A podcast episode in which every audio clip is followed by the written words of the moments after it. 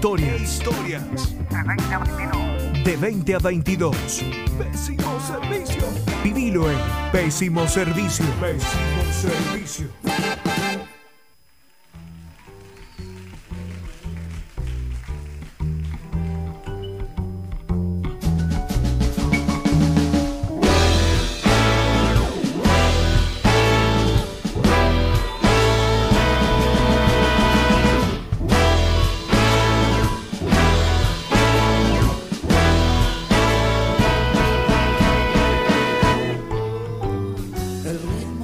Acá estamos otro miércoles más, miércoles 7 de abril. Un nuevo programa, bienvenidos, bienvenidas a todos, a todas, a todos a Pésimo Servicio. Un nuevo programa, un nuevo miércoles en el aire de la GEN. Bueno, a ver, ¿qué decir? Todas las cosas que están pasando mientras tanto afuera, ¿no? Eh, nos vuelven a meter a todos adentro, no estamos haciendo caso, ¿qué está pasando por ahí? Pésimo servicio, la verdad, la gente que no, no, no obedece de alguna forma para que, bueno, para que no tengamos que volver de nuevo atrás, ¿no? Pero bueno, es lo que hay, la situación es bastante complicada, no es de eso de lo que vamos a hablar en este programa, como siempre la idea es cortar un poco con toda la infodemia que hay hoy en día en todos los canales de noticias y sentarnos, escuchar mucha música. eh, este es el programa, como decía ahí en Instagram, para todos los que están cancelados en el Tinder, que no entran en esa lista, y los que entran también, ¿no? De alguna forma eh, se suman al aire de pésimo servicio. No voy a alargar, no voy a alargar más esta presentación porque la señorita que tengo enfrente y que se suma hoy, primero que nada, ella no se debe acordar de la primera vez que nosotros nos encontramos, nos cruzamos, seguramente que no, pero estábamos en un festival en Cosquín, justamente. Yo estaba dando, como siempre Cosquín, lloviendo, ¿no? Sí. Lloviendo, situación muy Para, fea. quiero preguntar algo. Sí, Hola a todos, ¿qué tal? ¿Estaba sobria? Porque ya eso ya marca No, un montón. sí, sí. Ah, bueno, listo, perfecto. No sé, no sé, era la primera vez que hablamos, así que no, no, no tengo Podés idea. continuar. Vamos, vamos. Pero no, obviamente no. El flaco largó el programa ya tirándole con de Bueno, todo. puede pasar, puede pasar. No, no. Por favor. Pero, a ver, estábamos en el patio ese de, comidas, ¿viste? Ese patio gourmet. Yo con los tickets buscando un quilombo, hacer fila para sacar la compra, para comprar un ticket y para ir a pagar la cerveza. Yo buscando un amigo, como siempre se pierde todo el mundo en Cosquín. Y en el medio yo desorientado caminando, me frena alguien así de frente y me dice, tenés un ticket, te lo cambio por, eh, te cambio este ticket por este ticket y esta plata. Y yo así, fue como que... Sí, bueno. ¿Qué, qué pasó acá? No puedo Eh, creerlo. creo que con una mochila de delante, si no me equivoco. no me acuerdo. seguro, seguro. Pero con una mochila de delante así, bien manijera, viste, bien los. O sea, típico, típica mina que salía del pogo y venía directamente a comer algo, como estamos todos ahí muertos de hambre, ¿no? Eh, y después yo me fui y le dije, ah, sí, tomá, te lo cambio. No me acuerdo si se lo cambié, pero me fui y dije, esta chica la conozco de algún lado. Ah, es la chica que hace el noticiero eh, desde el auto todas las mañanas en su Instagram. Sí, es la Cami Macari. Y ¿Cómo andas? ¿Cómo andan todos? Así es. No me acordaba esa historia. Para ser sincera, no me acordaba. Debo haber estado muy manija. Seguramente en un Cosquín Rock, viste que te pasa. Sí, Salís sí, del sí, así sí, como, tengo hambre, tengo sed, quiero, quiero, quiero, quiero, quiero. Y la verdad es que no me acuerdo. Pero no me extraña. Eso es verdad. No me extraña eh, esa, esa ahí, esa manija esa de, de- de llevar puesta a la gente. No me extraña. Y hacerte amigos de todos, ¿no? Sí. Porque todos somos amigos de todos de alguna forma. Como que una- hay una hora que ya sí, está, ya no el importa Cosquín, nada. sí, es como que todos somos amigos de todos. eh, aparte, eh, se juntan lindas tribus, ¿me entendés? Sí. O, o por lo menos en el patio este de periodistas, es como, ah, vos sos de acá y qué sé yo. Así terminé haciéndome amiga de un pibe que escribía en Rolling y que escribía en la Billboard. Y es como, Golazo. ¿viste? Es Sí, como, sí, nos hicimos re amigos y ahora es como, eh, él viene a Cosquín y, Cami, ¿dónde estás? Te quiero ver. Yo voy, no sé, fui a ver el Indio o la Barriga, Tandil, y era, Manu, ¿dónde estás? ¿Dónde estás? O sea, nos Claro. saludemos y te vas haciendo como esas tribus, amigos, que, que está bueno y que te vas haciendo comunidad también, ¿viste? En el mundo del periodismo, en el mundo de la locución, por ahí es como que está bueno tener esta comunidad y, y laburar también en equipo, ¿viste? Porque Fundamental. siempre necesitas a alguien de- del otro lado, ¿me entendés? No puede ser una forra o un forro de, no, che, no, no tengo ni idea quién sos, no, te desconozco. Ahí va. Eh, esa, eso es como que en este mundo, nada, amistad, empatía, ¿me entendés? Como, como en ese Empatía, sentido. sí, seguro, seguro, a ver, es algo que ella lo demostró cuando yo le hice la invitación, le dije, che, Cami, ¿querés sumarte? Sí, de una, extraño hacer un montón, quiero volver. Eh, de alguna forma, siempre me puedo hacer un huequito para mi primer amor. Y acá está. sí, totalmente. hace, debo admitir que estoy nerviosa. Hace mucho que no estaba al aire, así como en este papel. Eh, y, te agarra, viste, en la panza y esas cosquillitas. Está bueno, está bueno, esas cosquillas en la panza está buena. Esa adrenalina es linda. Total, es linda. totalmente bueno. Cami Macari, para quien no nos acaba de sintonizar, es quien está hablando en este momento. Gran periodista de esta ciudad.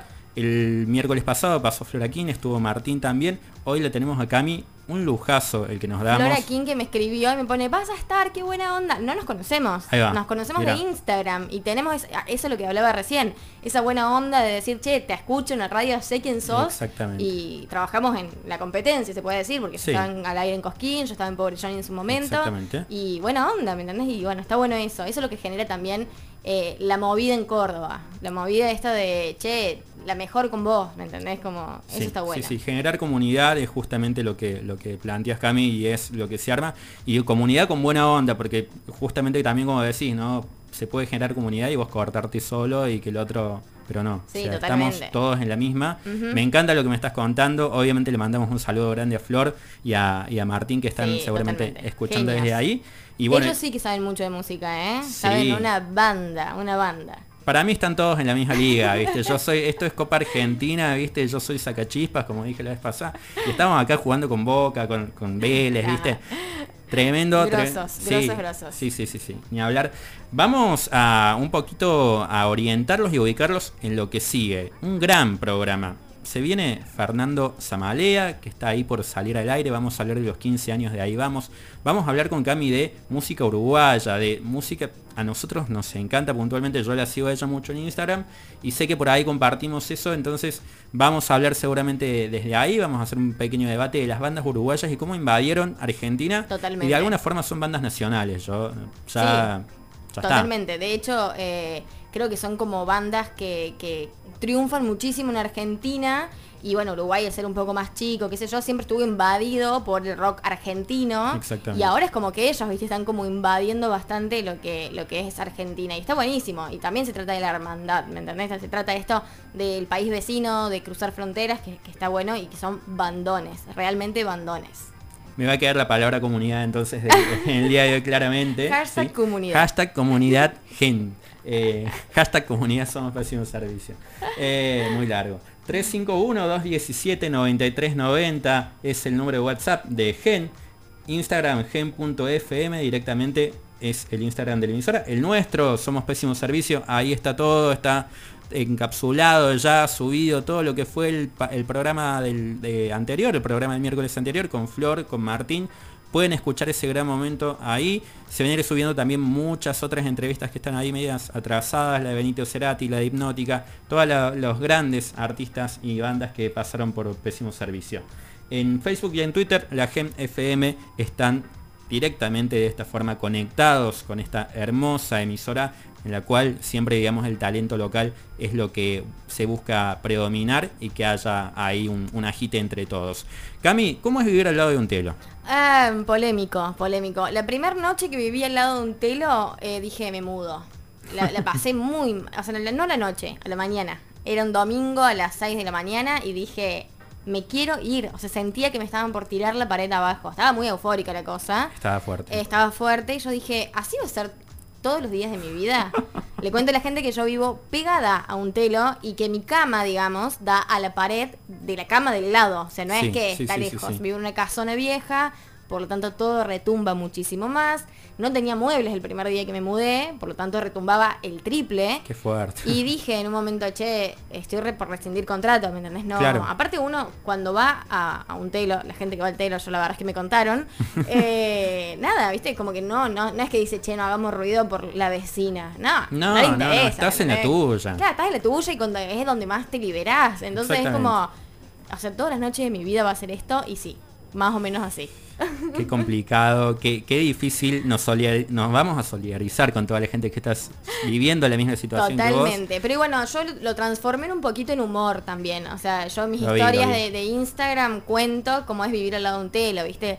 Eh, filmo la pared haciendo ruido y bueno, ya lo hago gracioso, ya está. La casa me encanta, el barrio me encanta, ya está. Hacete amiga, ¿me entendés? Definitivamente no te va a quedar otra. Me Eh, hice amiga del dueño también, que, que me escuchaban en la radio. Entonces es como que nos Claro. hicimos todos, todos amigos ahí, bueno, ya Comunidad. está. comunidad, comunidad con el telo. Con el telo también. Pero bueno, justamente vos entrás al feed de, de Cami y dice, acá lo que importa es que yo vivo al lado de un telo. No sé si será que está teniendo muchos comentarios por ese Sí, lado. está teniendo mucho éxito las historias del telo. La verdad es que sí, ya prometí que iba a hacer un city tour por el, por el Es buena, telo. es buena. Eh, tengo que ir, tengo que ir a hablar ahí con el dueño. No solamente vivo al lado de un telo, sino que al frente también hay un telo. Y yo guardo mi auto en la cochera del telo. O sea, es como que mi vida Qué es lindo, o sea, la gente te ve entrar, digamos, al Me ve telo. entrar al telo constantemente. eh, bueno, entro sola la, a la mayoría de Sí, las veces sí, porque sí, voy a guardar el auto. Bueno, podés trabajar ahí. Puedo trabajar ahí. De hecho, pago la cochera y entro al telo. O sea, ya Claro,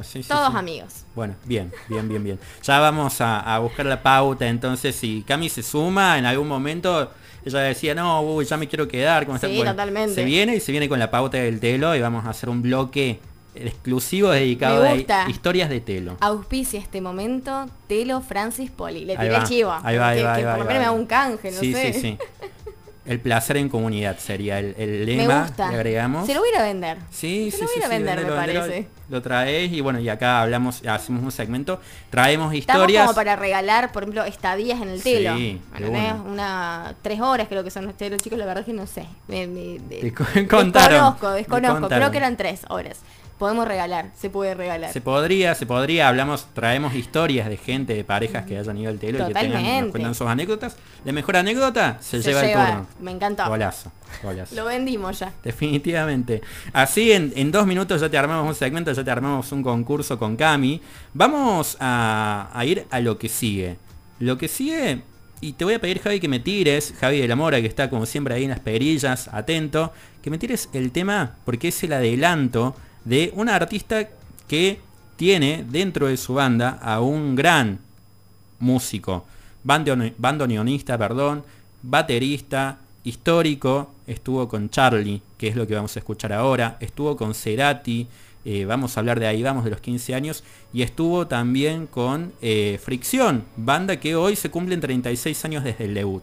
Eh, para tratar de hacer un nexo o una conexión entre todo lo que vamos a estar viendo hoy, Charlie tocó de alguna forma, tocó definitivamente, mejor dicho, con No Te Va a Gustar, que es una banda uruguaya, tocó en Vélez, participó de uno de los temas del disco El tiempo otra vez avanza, de Comodín, por lo cual, de alguna forma, todo lo que vamos a estar hablando hoy está emparentado, todo lo que va a haber en el programa del día de hoy. Lo que vamos a escuchar ahora, nuevamente, te pido que lo largues de nuevo, Javi, así ya lo queda, y hablamos de Charlie García, hablamos de Me siento mucho mejor, con la batería de Fernando Zamalea.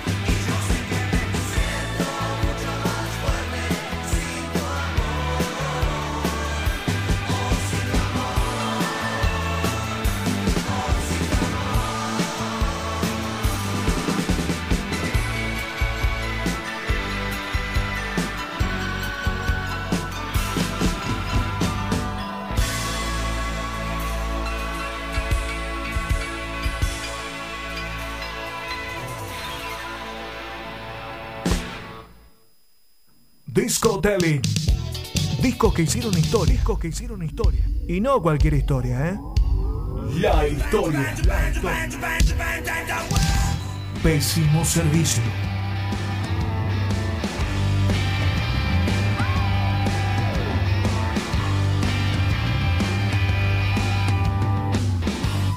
Estoy un poco harto de entrar en tus juegos. 15 años. 15 años. ¿Qué son 15 años? La verdad es que yo, para mí es como si fuera ayer, me acuerdo honestamente de, de la salida de este disco. No sé si es que pasa el tiempo y por ahí uno, no sé, es como que lo, pasa o más volando el tiempo, no, no sé bien qué, qué es lo que sucede, pero bueno, al fin sucede, ¿no? De alguna forma es el tema que está sonando en este momento de Gustavo Cerati, de ahí vamos. Disco que como decía anteriormente cumplió 15 años, publicado el día 4 de abril grabado en el estudio Unísono durante todo octubre de 2005, eh, masterizado en Nueva York, en Estados Unidos. Un disco podría considerarse clave en la música nacional. Cuarto álbum de estudio como solista de Gustavo Adrián Cerati Clark. Eh, álbum que obtuvo excelentes críticas y popularidad, especialmente en Argentina, Chile, Colombia y México. Ya desde antes, desde antes del lanzamiento del disco, ya había ahí, se había viralizado, cuando la palabra viralizado todavía no estaba tan de moda, eh, se había hablado ya de que el disco que venía de Gustavo iba a estar muy bueno, de que se venía algo muy poderoso. A mí lo que me pasa con estos discos, particularmente de Gustavo Cerati, es que los escucho y digo, año 2006. Claro. Para mí son muy actuales. O sea, son como que los podría haber largado cualquier banda de hoy, con las eh, maquinarias que tienen hoy, con los equipos, con, con el sonido, con la influencia de hoy. ¿Me Tal entendés? cual. Los escucho y digo, sí, re. O sea, podría estar sacado en 2020 tranquilamente. Ah. Particularmente me pasa con muchos discos de Cerati eso. A eso mismo iba a ir cuando te estaba justamente por iba a introducir esa pregunta. ¿Qué te pasa, Cami, con Gustavo? ¿Qué te pasa con Cerati cuando lo escuchas? ¿Te pasa que es un sonido muy moderno? Me parece que es un sonido muy moderno. Yo a Cerati lo, lo- lo conocí, lo, quise, lo aprecié de muy grande. O sea, Mm. de más grande. Y lamentablemente nunca lo fui a ver. A ver, cuando yo era más chica, que era adolescente, estaba la, la estúpida rivalidad de el rock rollinga y todo lo demás. Y estaba Sí. Gustavo, estaba Spinetta, estaba todo lo demás. Y por ahí los rollingas es como que no nos gustaba tanto. Era o sos de este bando o sos de aquel. Viste, cuando yo, cuando yo era chica, Claro. hace 10 años, te pasaba eso, ¿me entendés? Era como, no, sos rollinga, ah, sos... Si te gusta Cerati, sos una cheta, sos- Y después Sí, sí, de más sí. grande, descubrí a Cerati y me voló la cabeza. O sea, de hecho tengo un tatuaje de él, eh, me gusta mucho, me gusta mucho. Y me pasa con eso con Cerati que escucho eh, su música y digo, no puede ser que este disco sea del 2006, ¿me entendés? Eh, es muy actual lo que yo escucho de él y lo que me gusta. Tanto sus letras, tanto sus melodías, bueno, él tocando la guitarra, o sea, es un crack, es- es- fue un, era un músico íntegro. Incluso pasa, ¿no? También con, con discos más viejos como Dynamo de Soda, que uno lo escucha y dice, wow, era totalmente adelantado a, a su época. Con ahí vamos, sucede, sucede todo el tiempo. Eh, de la misma forma pasa con Siempre Soy también. Discos que en el momento, incluso, por lo menos, ya sea Siempre Soy o sea Bocanada, con ahí vamos no sucedió, pero con Bocanada, con Siempre Soy, la gente decía, ¿qué está haciendo Cerati? ¿De, de qué se está disfrazando? ¿Qué es Muy esto? criticado, Muy totalmente criticado. criticado. Desde Colores Santos creo que Gustavo fue duramente criticado eh, y después, lamentablemente para mí, con su disco de, de- de mayor éxito fue Fuerza Natural, Sí. que bueno, lamentablemente fue el último, pero me parece que ahí la gente empezó como a valorarlo y, y- y entender un poco por dónde iba la mano. Es como que creo que le pegaron mucho, creo que me parece que, esto opino yo, que le pegamos mucho al solista cuando se separa de su banda. A ver, se fue, eh, se separaron los piojos y como que al principio era, ah, no, Ciro, qué sé yo, qué, qué está haciendo, qué, qué burro. Y de repente llega un momento que los empezamos a querer, que es como, lo- bueno, soltemos los piojos y nos quedemos con Ciro. Me parece que con Gustavo pasó lo mismo. Estábamos tan acostumbrados a la idea de Soda Stereo, que la rompía, que era increíble lo que hacía, se separó y fue como, no, ¿qué estás haciendo? Y bueno, creo que con el tiempo lo, lo entendimos a Gustavo y, bueno, fue un poco tarde también. Estamos como negados al cambio de alguna forma, porque también pasa con bandas que sacan el primer disco, vamos a hablar en un momento que no te va a gustar, de, de La Vela Puerca también, de bandas uruguayas, pero sacan el primer disco y vos escuchás ahora el último y dicen, ah, ya no tocan, mucha gente que dice, ya no tocan como antes, Sí, ya se han cambiado, se han vendido. Sí, sí, sí, Eh, totalmente. Estamos negados a los cambios de alguna forma. Y también creo que, que ahí, a ver, abriendo un poco el tema y yéndome un poco por las ramas, hay mucha gente que dice, che, no, el rock se murió. Y no sé si el rock se murió, el rock transformó también, ¿me convirtió entendés? en Se otra convirtió en otra cosa. Eh, me parece que es muy cerrado decir, no, porque el rock murió, el rock era de lo de antes. Sí, tuvo su mayor época de, de expansión, que fue genial. Ahora estamos atravesando otro momento, pero eso no quiere decir que haya muerto, sino que se convirtió, se adaptó a los nuevos tiempos también. ¿Qué escuchas hoy en día, Cami? Uf, em, estoy escuchando mucho. eh, bueno, él mató, estoy escuchando mucho, me gusta mucho él mató, me gusta mucho mm, el plan de la mariposa. Sí. Estoy como descubriendo bandas que, que no suenan tanto y, y- y sigo escuchando lo mismo de siempre. eh, y yendo a los recitales de siempre, las pastillas del abuelo, divididos, estelares. eh, sigo, Sí. sigo siendo, digamos, de, de- de aquella época Sí, de, seguir las mismas bandas. Somos somos. Sigo, o sea, eh, Don Osvaldo, eh, en, en eso. Y lo nuevo, sí, más el plan de la mariposa, más eh, usted señálemelo, usted eh, me gusta mucho esa banda, él mató. Bueno, Sí. estoy bastante por, a- por ahí. Buenas bandas, buenas bandas que también son bandas que ya llevan un tiempo de alguna forma, pero que van en constante transformación y de alguna forma van innovando y van a más siempre. Gente que, bandas que al igual que Gustavo, las que cuenta Cami, son bandas que son obsesivas por sonar bien, no por hacer algo simplemente hacia el voleo. Entonces, vayan para el estilo que vayan, siempre hacen algo que es muy bien logrado y muy bien trabajado. Una banda que, que a mí me, me gusta mucho y que suena increíble es Conociendo Rusia, por ejemplo. encanta, O Banda. Los Chinos. Banda Los Chinos me parece que es una banda eh, muy perfecta en el sentido, tuve el placer de entrevistarlos varias veces y era como, son muy educados, son muy responsables y me parece que la, la nueva música va también por ese lado, ¿me entendés? Sí. Entrevistar a una persona y que eh, pueda hablar y que pueda, viste, hilarte una frase, habla mucho de, de la profesionalidad que, que tienen los músicos hoy Ya no juega más el border. no juega más el border, ¿me entendés? O sea, sos border y, y no es gracioso. O sea, ya no. eh, yo veo mucho en, en las bandas nuevas eso, ¿me entendés? O sea, eh, me parece que ya no está bueno entrevistar a alguien y que no sepa qué decir y, y- y que muestre algo al público que no está bueno.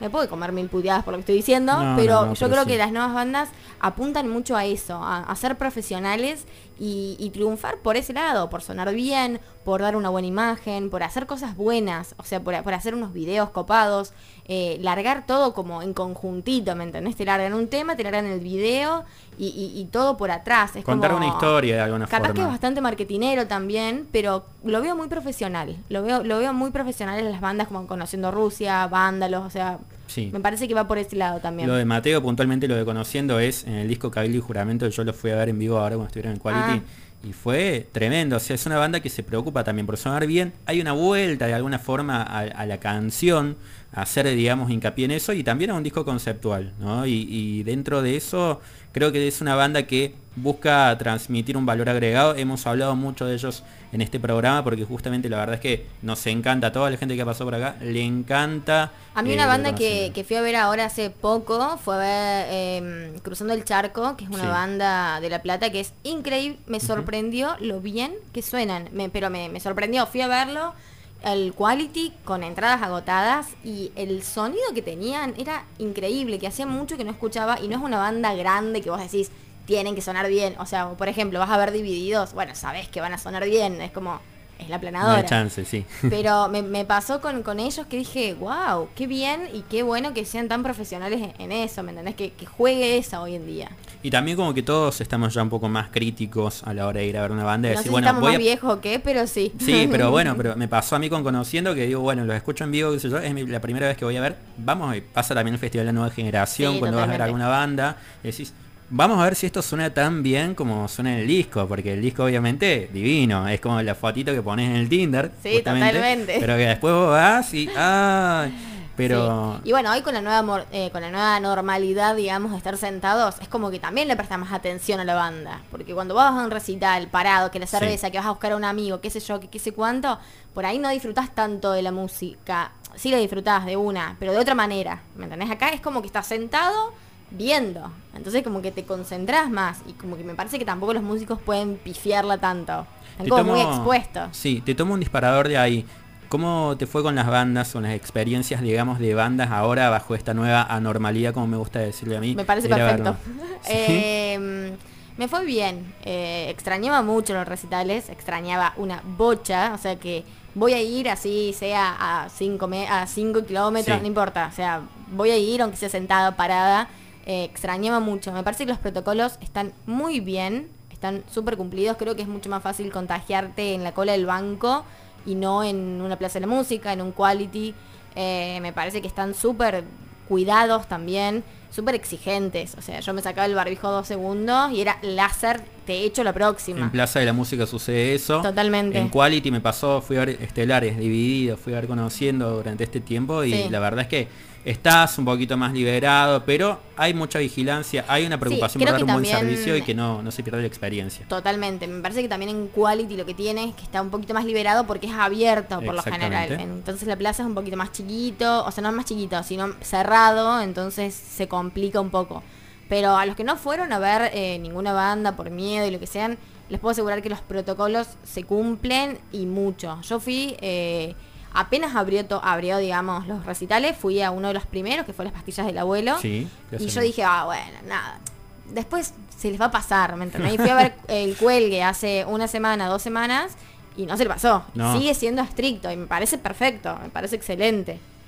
Está bien, es una forma, digamos, de generar empatía y también de cuidarnos entre todos y que no suceda justamente lo que está pasando. Antes que ir a la clandestinidad, mejor que tengamos este tipo de, de- de protocolos y que de esta forma, digamos, eh, la música pueda seguir siendo, por un lado, eh, algo que, subsiste, en una industria que subsiste, porque se dice, no, bueno, que el negocio, que mató el arte, pero la verdad no deja de ser, digamos, algo que, que es un negocio, pero un negocio bien hecho, un negocio muy laborado, un- hay mucha gente detrás de la industria musical, lo hemos hablado anteriormente también acá, sí, yo por ahí he sido un poco más crítico con los valores de las entradas, o sí con esto de compran de a dos y no pueden ir tres, y una familia que tiene que ir de a seis o de a ocho, tiene que comprar, o, o son impares, Sí, totalmente. es medio un lío eso. Ahora en la plaza por lo menos pusieron lo que son las mesas, Sí. entonces bueno, eso ya también es un poquito más liberado, pero también, se- bah, qué sé yo, yo entiendo que, que es la primera pandemia que transitamos, o sea, nadie sabe qué hacer, ¿me entendés? Es No. como, bueno, implementemos esto, bueno, no nos sirve, implementemos aquello otro, no, tampoco sirve, es como medio complicado. Es- Es, Prueba una- y error. es prueba constante, es prueba constante. Creo que lo que va a suceder ahora, lo que eh, bueno Alberto Fernández habló hoy y, y va a estar pasando en todo el país, habla un poquito de eso, que estamos todo el tiempo probando, yendo. Después podemos criticar y bueno, obviamente ya meternos en otras cuestiones, pero eh, es algo que es una primera experiencia para todos. Entonces, de esa forma, de alguna forma, ahí vamos, como dice este disco. Que dame Javi un poquito más, vamos a escuchar algo más de, de ahí vamos mientras tanto. Estoy cercado por la ciencia y nadie me verá mañana.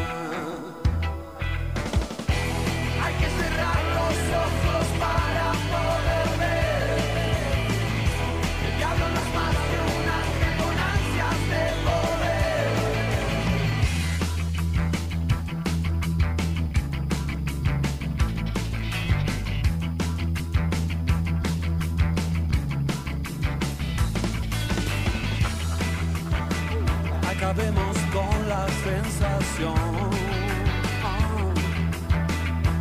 La jaula siempre estuvo abierta. Pacto que el viento se llevó. Lo que resista te lo doy. La caravana de miradas se lleva algo de mi esencia. Cercado por la ciencia. Y nadie me verá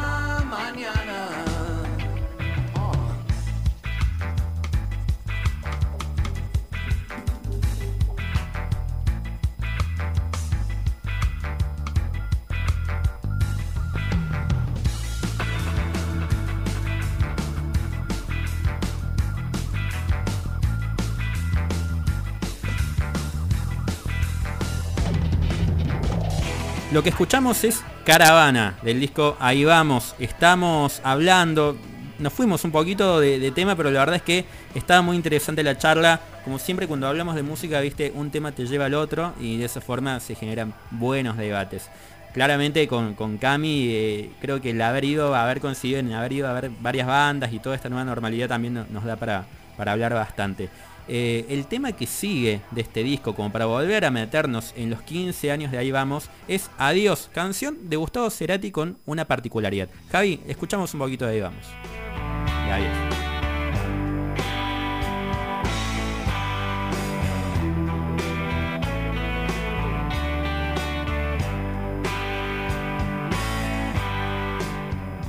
Una canción escrita por el cantautor argentino Gustavo Cerati, como decíamos antes, y su hijo Benito Cerati. Esa es la particularidad. Fue lanzada en el año 2007 como tercer sencillo del cuarto álbum de estudio de Ahí Vamos. Eh, una letra que, como decíamos, de esta canción no, no- no se habla solamente de eh, una historia amorosa, sino también de todo tipo de separación. Separarse de la especie por algo superior no es soberbia, es amor, dice una de las frases más icónicas de, esta canción.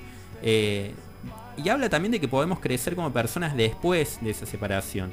El 4 de septiembre de 2014, Benito Cerati usó esta frase al final de la canción, decir adiós es crecer, a través de la cuenta de Twitter, a modo de despedida de su padre tras su fallecimiento.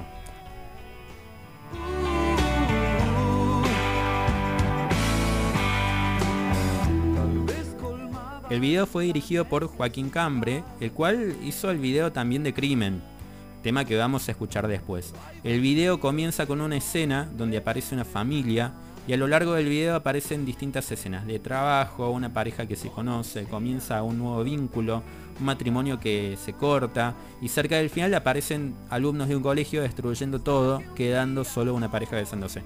Esta es una historia más que conocida, la verdad que eh, seguramente todos en algún momento se han chocado con este video, con este tema, porque es un himno y es esa frase que está siempre en algún cuadrito, en algún bazar, en algún lugar, separarse de la especie o poder decir adiós es crecer, o pones canciones tristes para sentirte mejor.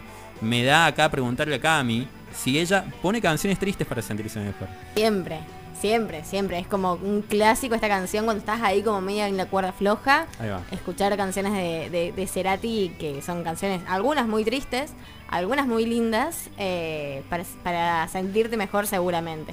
Seguramente.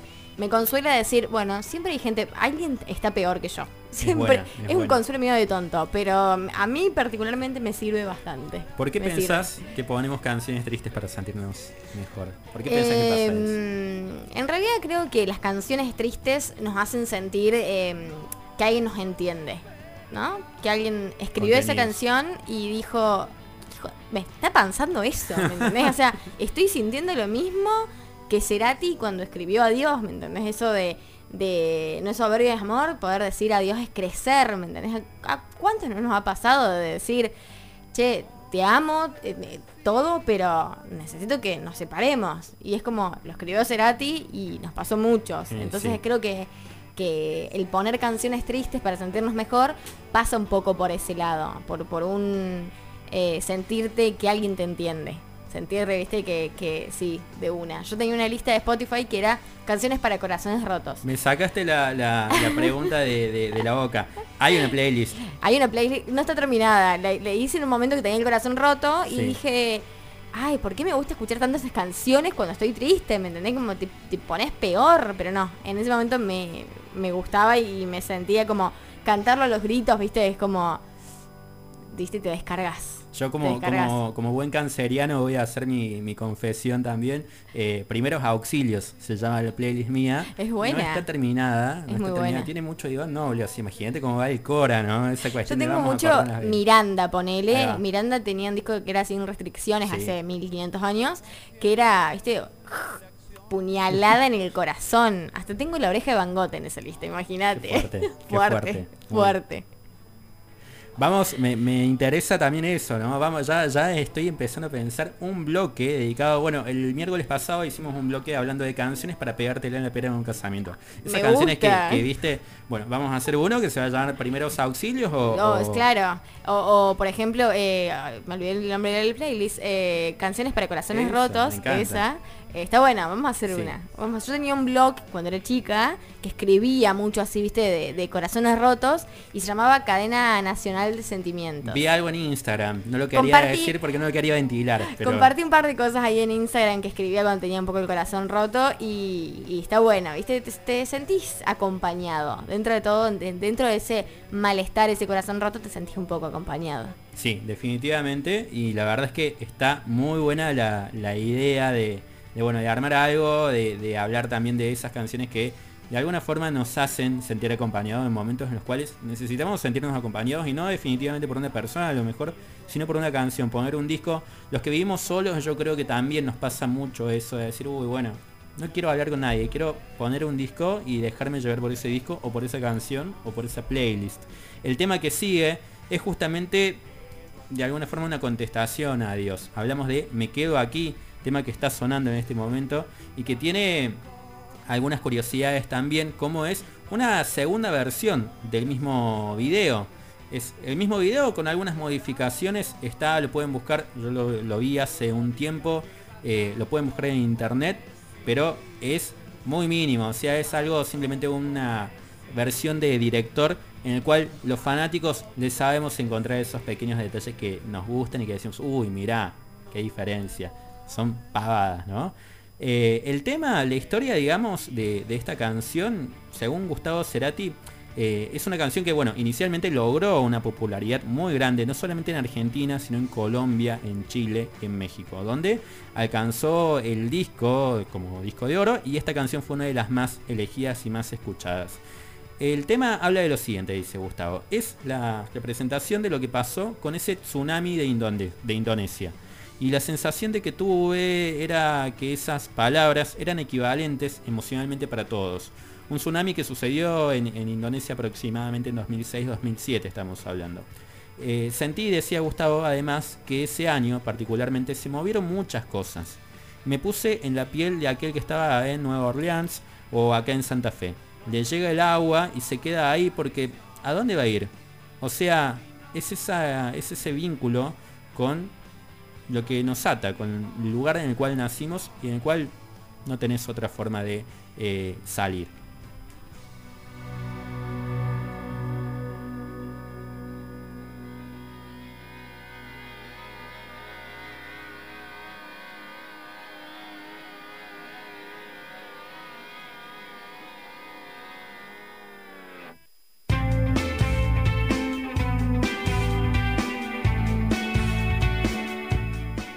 Cami, esta es una de las canciones más lindas de Gustavo. Eh, es mi favorita. Así que le, le pegaste justo en, en el medio. sí, sí, esta sin duda es una de mis canciones. Eso no lo había estudiado, no lo sabía. Te no, lo había stalkeado. No, no la, no la vi, no creo que nunca lo dije igual. Eh, sí, La Ola en el Cielo me parece una canción hermosa, hermosa completamente. Bueno, este disco tiene grandes canciones, claramente eh, tiene eh, letras que son muy significativas, pero creo que El Agua en el Cielo se lleva ahí un poco... Tiene mucha poesía también, ¿viste? Como tiene muchas frases eh, que, que te llegan realmente. Y bueno, todo lo que hace Gustavo es también, es increíble. ¿Hay algún disco puntualmente que digas este es el que más me gusta de Gustavo de Soda? Em, sí, Fuerza Natural. Sin duda Fuerza Natural. No hay un tema de Fuerza Natural que no me guste, digamos. Es mi disco favorito. ¿El tuyo? El mío. Ay, qué difícil. Eh, yo creo que siempre soy es el disco porque hablaba bueno no hace un poquito tan- hace poquito tiempo hablaba también con otro periodista con un colega decía no es lo mismo el mejor disco que el disco más popular Totalmente. Canción Animal es un disco muy popular de Soda Sí. pero para mí no es el mejor disco No, no, no. Creo que estuvieron en un momento y, y- y los cortes que sacaron también fueron muy atinados. Eh, pero sí, coincido que no, no van de la mano. No, no, no, no, no. Siempre soy creo que es el disco que más me gusta. eh, a partir de ahí, bueno, Fuerza Natural lo pude ir a ver en vivo, gran disco, pero no, no me llegó tanto como eh, siempre soy. Sí creo que es el disco definitivo de Gustavo, el disco que engloba todo, está ahí. Fuerza Natural es el viaje para escuchar Sí. cuando te vas a algún lado. Totalmente. Fuerza Natural creo que es eso, digamos, es... eh, me, me llama mucho la atención qué hubiese sido de Gustavo después de ese disco. Es como que me queda esa espina, ¿me entendés? De decir, esto hizo, llegó a hacer esto. Imagínate lo que venía después. O por ahí es como, ¿qué habrá venido después? ¿No? Viste, como me, me- cuesta, o, me, por ahí me pongo a pensar en eso. Es como, digo, che, el loco hizo esto y, y fue genial. ¿Qué, qué se le habrá pasado por la cabeza para hacer después? ¿Viste? Como me queda esa, pero bueno, lamentablemente eh, es, lo que uno se pregunta cuando, cuando los grandes ya no están, ¿me entendés? ¿Qué, qué sería de, de Gustavo hoy? ¿Me entendés? Y bueno, Porque se fue en un momento que, que había mucha vigencia también. Mucha. Se fue 100% vigente. Totalmente, totalmente. Se fue en una época igual que el flaco por ahí, ¿me entendés? Sí. Es como, son personas que se fueron cuando estaban totalmente vigentes. Bueno, el Carpo también, eh, personas que, que estaban en, en su plenitud por ahí y, y bueno, y, y se fueron y nos dejaron como su obra a la mitad un poco. O sea, si bien eh, fue completo y fueron unos excelentes artistas en todo sentido, es como que, no, ¿por qué ahora? Se faltaba un poquito más. Eh, ¿Dónde estabas cuando falleció Gustavo? ¿Dónde, Uh, ¿Te acordás de ese momento? Sí. Yo creo que todos los fanáticos de la música nos acordamos del momento cuando nuestro ídolo o lo que sea eh, se fue, digamos. Eh, yo me acuerdo que me enteré por Pergolini en Vorterix. Sí. Estaba en el auto con mi mamá, yendo, yo vivía con ellos todavía, eh, yendo a la casa de mi familia. Y lo dijo y yo no lo podía creer. No lo, no lo podía creer, dije, bueno, sí, era obvio, ya está, o sea, dentro de todo lo esperábamos, pero me temblaba el cuerpo, me temblaba el cuerpo y me acuerdo que subí corriendo, hasta me acuerdo que el calzado que tenía puesto, porque me acuerdo bajar la mirada y ver mis pies corriendo, y tenía unas botas con unas cadenas, qué sé yo, y ir a la pieza de mi hermano, que a mí me gusta Gustavo por él, viste, que te van como inculcando un Sí. poco, y decirle, Max, se murió Gustavo. Y llorar los dos, viste, desaforados. O sea, fue como, me acuerdo de patente, patente y patente. ¿Vos te acordás? Me acuerdo que, que estaba estaba haciendo un curso, de, fue mi primera in- incursión, digamos, en el periodismo, o segunda, porque había estado en la Facu de Comunicación antes. Estaba haciendo un curso de periodismo en Mariano Moreno. Eh, y en ese momento me tocó, justamente estábamos haciendo una práctica al aire, saliendo al aire, eh, y me tocó salir al aire y leer las noticias y abrir la voz interior para leer una noticia. Así, al aire como estábamos ahora. Claro. Y lo primero que veo, falleció Gustavo Cerati. Y fue como que... Tengo que decir esto, era como, ¿cómo hago? Fui, fui a... Lo dije, lo leí al aire. Obviamente no me escuchaba nadie porque era una práctica, pero Sí, sí. sentí, me sentí bien diciéndolo al aire. Totalmente. Eh, y después, cuando terminé ese momento, me fui a un lugar para tatuar y me hice el tatuaje que tengo ah, de soda. de soda. Eh, y fue como que dije, bueno, de alguna forma es generar algún tipo de devolver algo, lo mínimo que me dio. Pero la verdad fue un momento muy duro, un momento muy complicado para todos. Después me cayó un poco la idea de decir, bueno, eh, de alguna forma es lo menos peor. Ah, Totalmente. si hubiera tenido un accidente de bien que estaba, y un accidente en la calle y, y el golpe hubiera sido más fuerte. Yo creo que tuvimos tiempo para asimilar la noticia. Es como que de a poco íbamos como, bueno, sí, de a poco. Lo del flaco fue como más inmediato. O lo del carpo, por ejemplo, me Eso acuerdo. Yo era muy chica cuando falleció el carpo, no sé, muy chica, pero era chica.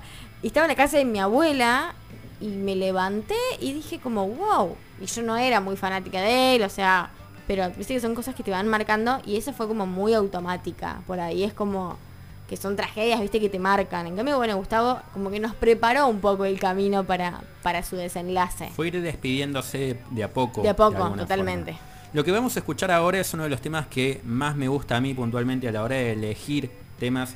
Es complicado elegir temas de, ahí vamos. Eh, uno de mis temas favoritos es Lago en el Cielo, justamente también. Pero el otro tema, digamos, un lado B, tiene muchos lado B, que uno era el que estábamos escuchando en ese momento de fondo, que era Dios nos libre. Y el segundo es el tema que le sigue a Dios nos libre, a Dios nos libre, perdón. Y hablamos de otra piel. ¿Suena en pésimo servicio? Una de las perlitas que capaz, si estás acostumbrado a escuchar los hits de Gustavo, a lo mejor la pasaste por, por alto. Escucha lo que es este tema. Otra piel, Gustavo Cerati, ahí vamos.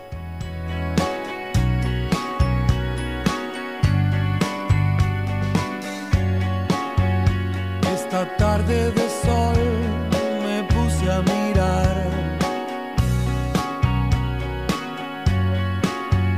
tu postal bajo una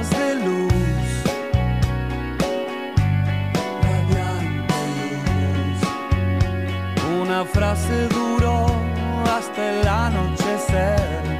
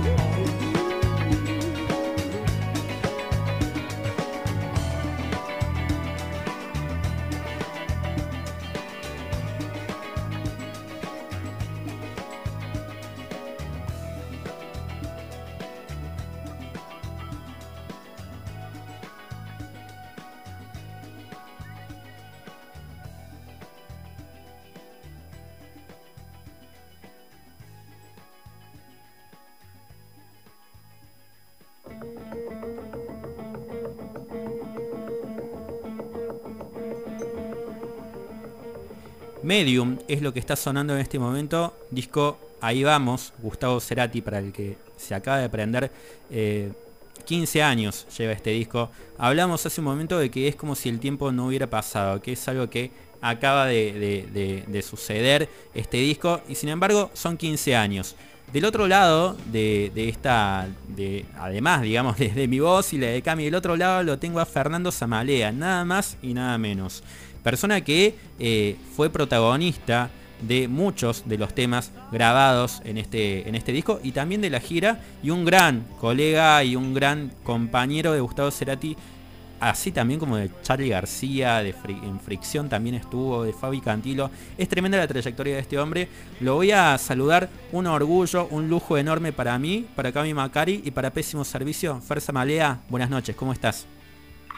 Buenas, Che, gracias por la invitación y la introducción así tan cálida. Estoy acá en Buenos Aires, que ya llegué de toda esa gira que, hablábamos de motocicleta y todo eso. Todo dentro de lo posible, bueno, bien. Hola Fer, te saluda. ¿no? que estamos. Claro. Hola Fer, te saluda Cami, ¿todo bien? Casual, casualmente, increíblemente, yo vivo aquí a dos cuadras, me acabo de dar cuenta que estoy en Heredia y Álvarez Thomas, en un bar, sí. esa media cuadra de la casa de Gustavo, donde ensayábamos con fricción y preparamos esas cosas hace más de 30 años. Así que increíblemente, eh, gran emoción también. Eh, acabo, acabo de darme cuenta que estoy acá. Como soy vecino del barrio, ni, lo percibo a veces, pero increíblemente estoy así. 36 años se cumplen de, aquel eh, día, ¿no? De aquel 7 de abril en el cual largaban con fricción y, subían a tocar. Vida tiene esa cosa tan mágica y loca que de golpe se empieza a acumular la cantidad de experiencias, de aventuras y sí, pasan tantos años. Nada es casualidad, decía Gustavo de alguna forma.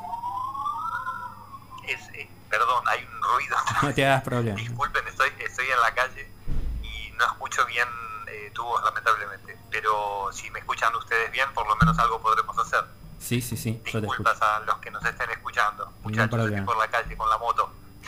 Se escucha perfecto, Fer. Tremendo. Ah, bueno, ahí, ahí, ahí escuché. Fer, tengo una consulta, Cami, de este lado. Eh, ¿Recordás, digamos, esos momentos con Gustavo? Una pregunta muy particular y muy específica. ¿Qué fue Gustavo Cerati en tu vida? ¿Qué, marcó Gustavo Cerati en tu vida? Y un montón de cosas, como imaginarás. Eh, lo conocí a través de Richard, justamente cuando luego de la experiencia con Metrópoli decidimos armar eh, algún proyecto alternativo y él me comentó que tenía un amigo, el de Soda Stereo, y cuando en verdad habían grabado el primer disco de Soda, pero todavía no estaba editado, entonces todavía no había una... El nombre Gustavo Cerati, por supuesto que no era lo que podría significar ahora para todos nosotros, pero ya se le notaba ahí su, su de estrella y había ahí un, vuelo artístico increíble. Y comenzamos así, un plan amistoso con Richard, con Cristian Basso y armamos los primeros conciertos de ficción nos seguimos viendo a lo largo del tiempo, un montón de ocasiones, ya con toda la carrera de, los SOA, a veces nos cruzábamos de gira cuando yo estaba con los Curiaquis en los lejanos 90 por algún lugar de Centroamérica o, Latinoamérica, ¿no? Coincidíamos en las giras. También coincidimos en la gira de Bocamada cuando yo fui con Joaquín Sabina a Costa Rica y pudimos vernos un rato. O sea, siempre había un, lazo amistoso eh, en común Luego él tuvo la generosidad de tocar en alguno de mis discos de bandoneón y finalmente cuando volví de Europa, después de cinco años en Europa, en 2004, comenzamos a cruzarnos por la noche y, así un poco entre amigos surgió lo de grabar en Ahí Vamos y, todas las posteriores giras ¿no? de Ahí Vamos y Fuerza Natural. Exactamente. Eh, Fer, sobre esto puntualmente que, que comentás, ¿cómo, ¿cómo ha sido esto de contar historias? Porque este, este, esta sección se llama discotelling, ¿verdad? Que es una mezcla entre storytelling y eh, discos de alguna forma. Y lo que vos haces es básicamente yo a la hora de pensar, también lo, pensaba como introducción, si hay alguien que entiende a la perfección esto de contar historias y de discos que hicieron historia y de haber sido partícipe de eso, sos vos, un gran escritor, una gran memoria. Yo a todo el mundo le digo que lea los libros tuyos porque la exactitud con la cual vos contás o, transmitís cierta experiencia a lo largo del tiempo es increíble y a la vez haber participado en grandes discos también, ¿verdad? Eh, ¿Cómo, cómo es que alimentás eso y cómo es que llegás a ese detalle, digamos, a la hora de escribir libros como por ejemplo que es un long play? Y es, eh, aunque suene cursi, es como amor a la vida, ¿no? Estaban todos los recuerdos ahí diseminados y de alguna forma fue como ordenarlos cronológicamente. También una forma de agradecimiento a tantos privilegios, a la suerte que siempre tuve y sigo teniendo de tocar con artistas eh, así tan, tan emblemáticos y, en, ese sentido pensé que escribirlo podía ser una gran, una gran manera también de coronarlo y por qué no dejarlo para futuras generaciones que quieran conocer los detalles así de, todo este tiempo tan impresionante que vivimos y que seguimos viviendo en muchos casos. El- lo de la memoria es relativo también porque uno puede alimentarlo un montón a través de videos, escuchar los discos, ver las fotografías. eh, no es solamente que yo me acuerdo de todo, ¿no? ni mucho menos. Pero como decía Krishnamurti, eh, la, me- la mente mecánica se activa, ¿no? Es asombroso como cuando uno vuelve a los lugares o percibe un olor determinado, todo se va reactivando, nos pasa a todos, obviamente, no, no diré nada que no sepan. Y de esa forma fui escribiendo, perfeccionando, intentando reflejar esa obra de teatro loca con tantos amigos de la música y justamente poner ponerle ese halo novelado y entretenido que intenté en mis libros como para que quienes se interesen en leerlos puedan puedan vivir de alguna manera todos los hechos como se fueron dando. Estábamos hablando un poco de ahí vamos, de los 15 años de este disco. ¿Qué, qué, qué te acordás de ese momento, del momento de la grabación? Hay un momento en el cual lo tenés ahí fijado que decís, mira, siempre que pienso en ahí vamos me acuerdo de determinado momento, de determinada situación. Eh, ¿qué, qué te, qué te conecta a vos cuando hablamos de este disco? Sí, eh, eh, hay demasiados momentos como para pensar en uno solo, pero tal vez cuando Gustavo me pidió de poner el bandoneón en Crimen, habíamos Sí. grabado la batería, habíamos grabado algunas baterías también, y entonces me fui al, estacionamiento de adelante de unísono, ahí solo con los auriculares, a tratar de, sacar un poco con mis limitaciones de las melodías y esas cosas ¿no? que, finalmente grabé. Y en realidad fue una no le presto mucha atención a, los años no cuando son 15 10 5 eh, porque en definitiva son recuerdos que, que, que existen sea el número que sea de años que pase pero recuerdo muchísimo el llamado también cuando él me, me preguntó si podía grabar justamente en otra piel en ese momento estaba Bolsa González de Drum Doctor entonces Sí. grabamos algunas cosas también con ellos, ya habían grabado, Pedro Moscusa había grabado en algunos temas, eh, o sea, había, eh, había como Emanuel Caubet había hecho otros, ¿no? Entonces yo fui solamente por ese, pero finalmente empezamos a meter algunos más y luego llevé todas mis percusiones marroquíes y el glockenspiel, que es un vibráfono chiquitito, Sí. y el bandoneón y esas percusiones, como que hubo un lugar para experimentación, eso fue re lindo, ¿no? Como que había así un, un hablo entre amigos sin, que, que se fue dando, o sea, en la medida que corrían los días, ¿no? Comencé a asistir así casi a diario. Y, y eso es más que nada lo que me, lo que me acuerdo. También cuando ya Bolsa González no estaba como Drum Doctor, pudimos llevar mi Yamaha Recording histórica, que era la batería que me había regalado Charlie en Sí. Nueva York en la grabación de parte de la religión a mis 22. Y también fue muy emocionante volver a volver a llevar ese instrumento. A Gustavo le gustaba mucho, ¿no? Y, y llevamos la Yamaha ahí toda pintarrajeada de la época del Unplugged de Charlie, del Unplugged de los Curiakis también, que eh, la usé en la grabación de Chaco, en un montón de discos, con la gira con Joaquín Sabina incluso. O sea que también tenía esa, esa cosa mágica de llevar un, un instrumento y ponerlo en ese lugar. Así, así grabamos Medium y algunos más. Fue, lógicamente, siempre quedaron sin sabor por, por la cuestión obvia que Gustavo ya no está, pero en el fondo lo reconozco como eh, uno de los momentos más altos de toda mi vida desde ya, ¿no? Si bien estuve muy relacionado y sigo muy relacionado al mundo de Charlie García, Sí. ese fue un, un gran, un gran subidón entre amigos, ya en ese momento nos agarró cuarentones, así que con mucho camino recorrido, por decirlo de alguna manera, eh, con Richard, con Gustavo, viajamos por todo el mundo, fuimos a Londres, hicimos dos giras por Estados Unidos, tres giras por Estados Unidos, eh, eh, Centroamérica, Latinoamérica, todas las presentaciones acá en obras. Son infinidad de recuerdos y justamente por eso, al estar todos diseminados, quise escribirlos, en este caso, eh, vos lo sabés, ¿no? Si has leído algo, los tres libracos, eso he metido toda mi vida hasta 2017, así que justamente fue muy sanador psicológicamente y emocionalmente escribirlo, porque fue como volver a vivirlo, ¿no? Y una de las cosas que más hablaba con Benito y Lisa era al respecto de, de también qué poner, porque por supuesto no son libros ni de chismes, ni mucho menos sería ético que yo difundiese cosas de, de otras personas ¿no? Que, que no correspondan. Para Pero fue una manera también de recuperar las alegrías, las picardías, ¿por qué no?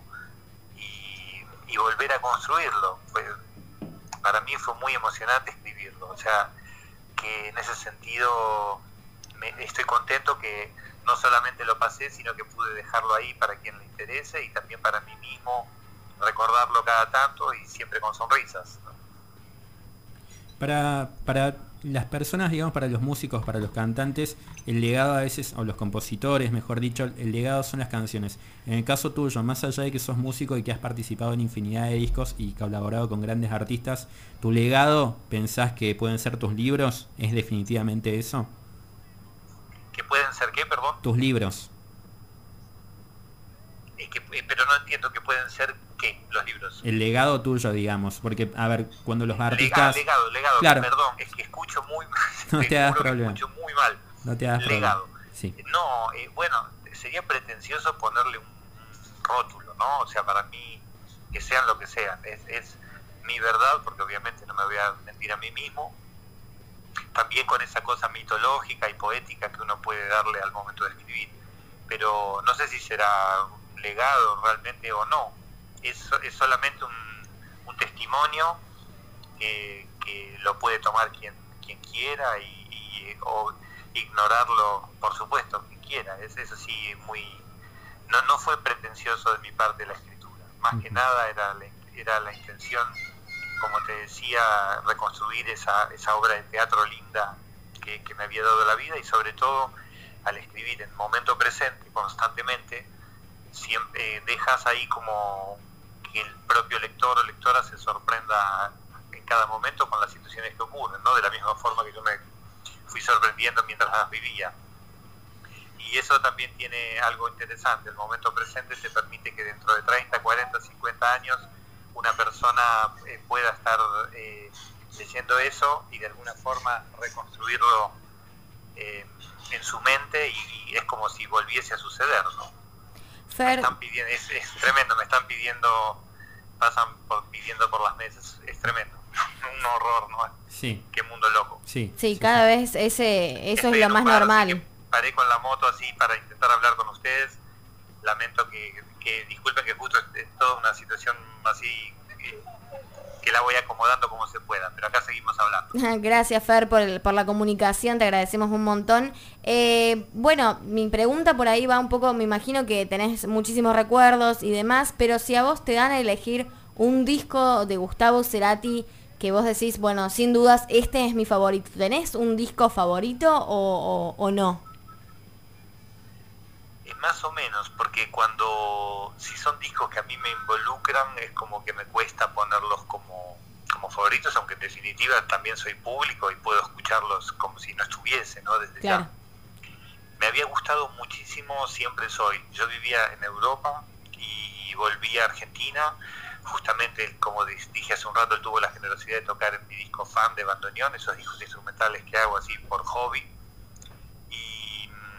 Y, justo había salido Siempre Soy y realmente lo, lo llevé de nuevo a, París y fue como un bálsamo escucharlo. Me, me gusta muchísimo ese disco particular de él, ¿verdad? Me gustan todos los discos, por supuesto, pero podría mencionarlo como algo especial pues, también porque para evitar poner uno que yo esté involucrado. Claro, falsa modestia igual, ¿no? Un poquito, pero sí, definitivamente eh, estoy de, de acuerdo con, con vos, gran disco, eh, siempre soy. Dos preguntas que te quiero hacer y ya para, para terminar. La primera, eh, hubo un show ya año 2010, 2011, un poquito más adelante, si no me equivoco, fue en el cual se juntaron en el planetario, vos desafortunadamente no pudiste estar, y se, se volvió a juntar la banda de Gustavo y dio un gran show que fue muy emotivo. ¿Pensás que esto puede volver a suceder en algún momento? ¿Lo han pensado más allá de que no hay algo obviamente concreto y más ahora por cuestiones pandémicas? Pero piensan en algún momento que pueden volver a juntarse para, para tocar los temas de Gustavo, la banda? No, en lo personal creo que no tendría sentido por una cuestión obvia que, que faltaría lo más importante. ¿no? Por supuesto que hay una relación hermosa entre Leandro Fresco, Richard, Fernando Nalea, Anita, Gonzalo Córdoba y yo, ¿no? Siempre tenemos así encuentros y cada tanto, pero en particular en lo personal no le vería sentido. Tampoco le veo sentido a las reuniones de bandas y todo eso, ¿no? Eh, es como que me gusta cuando las cosas suceden en el momento apropiado, con la con la fuerza así de, de, ese ímpetu de la novedad. Y luego están los, los videos, están los DVDs, no sé, hay muchas filmaciones. Pienso que sería más lindo eso que, que intentar repetir algo imposible, ¿no? Sí, se filtró justamente hace poquito el show del año 2007 de Pampa y Alcorta, eh, uno de los shows más lindos para mí de la, de la época. Ahí vamos, está por ahí el audio dando vueltas en, en, YouTube, no sé si lo habías escuchado. No lo escuché, pero eh, Gustavo cuando terminó ese concierto estaba muy emocionado, no solamente por la participación de Luis Alberto Spinetta, que fue para nosotros un subidón emocional, y yo también lo recuerdo como una, una noche así de esas potentísimas, porque además con ese marco increíble de toda esa gente que fue a escucharlo Gustavo, era imposible no, no sentir que estábamos contenidos, ¿no? Así tan... Y además en un gran momento de la banda, porque veníamos de muchos shows seguidos y, y lógicamente se daba esa, esa energía, ¿no? Cuando tocas con un artista tan importante y ese artista eh, toma al resto como aliados y como compañeros en el buen sentido, en sentido real, ¿no? Eh, uno lógicamente es casi como si fuese la que defiende ese repertorio como si fuese propio, ¿no? Y nosotros éramos un poco así, como, como un equipo de CrossFit, así, o, o una especie de, de, compañeros gladiadores, no sé cómo, claro. qué, cuántas metáforas podría tener, pero en el fondo tiene algo que ver, ¿no? Intentar sacar el guerrero interior, tocar con la mayor pasión posible y darle, al, intentar darle al público todo lo que el público mismo devuelve, ¿no? Porque en definitiva la música existe porque existe el público y, así así es ese ida vuelta tan hermoso desde los comienzos de los espectáculos. Fer, no te quiero quitar más tiempo, simplemente una última pregunta y, ya finalizamos. La verdad, obviamente agradecerte por la generosidad, pero me interesa tu presente y me interesa tu paso por Córdoba con estas charlas informales, con, con esta de, salir en la moto, digamos, a pasar por distintos lugares y a, estar conectando con la gente. ¿Qué, ¿Qué, te transmite eso? ¿Qué te queda de esta experiencia ahora que ya volviste a Buenos Aires? ¿Qué, qué es, eh, ¿Cuál es tu conclusión en este momento de, y más en este periodo, ¿no? en este contexto actual tan loco como muy bien vos acabas de decir?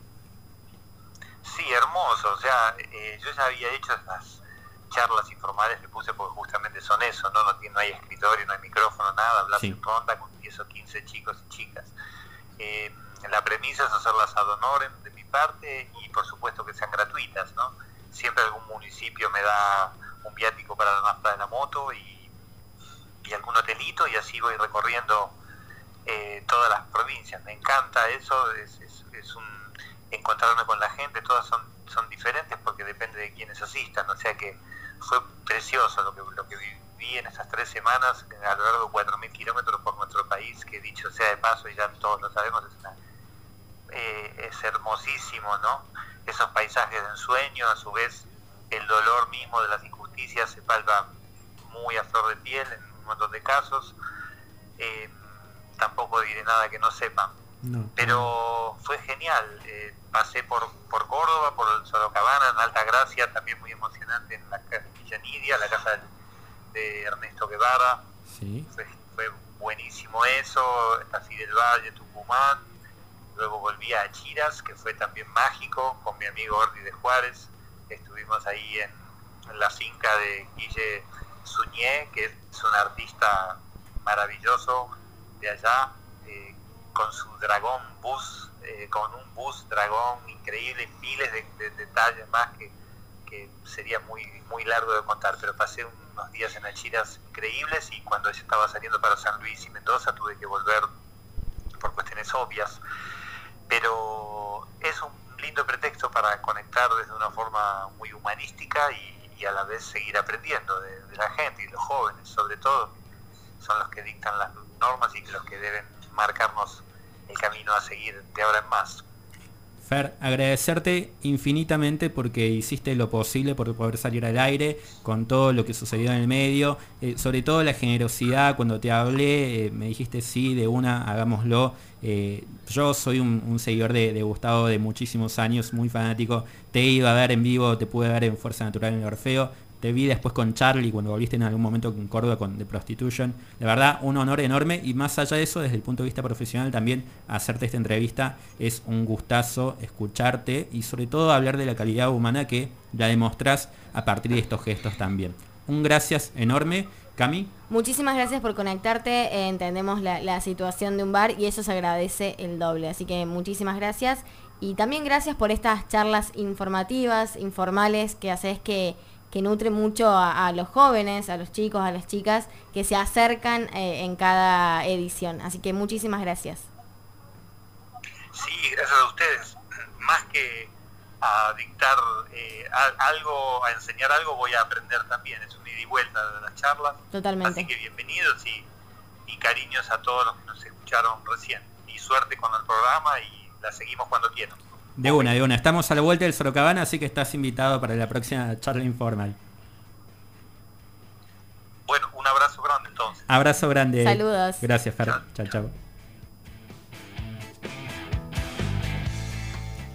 Fer Samalea era, lo, era quien pasaba, un lujazo, Qué la verdad. lujo, la Qué lujo verdad. nos dimos con, con Cami, acá hablando con, con Fer, y hablar de todo, ¿no? Hablar de ahí vamos, hablar un poco, nos quedó ahí pendiente hablar de, de Charlie, de toda esa etapa. Obviamente el tiempo es tirano y esto se alargó y uno podría quedarse toda la noche escuchando. No, y aparte la tecnología también que nos juega un poco en contra, él en un bar ahí eh, Sí. viviendo un poco la realidad, viste que decía acá Sí, la gente sí, pidiéndome, eh, pero muy generoso, muy generoso. muy generoso. De esta forma damos por finalizado este disco Telling. Queda un montón para hablar de ahí vamos. En algún momento lo vamos a volver a tomar a este disco y vamos a charlar un poquito más. Pero de esta forma damos por finalizado este segmento. Lo que sigue es la tanda y volvemos con pésimo servicio.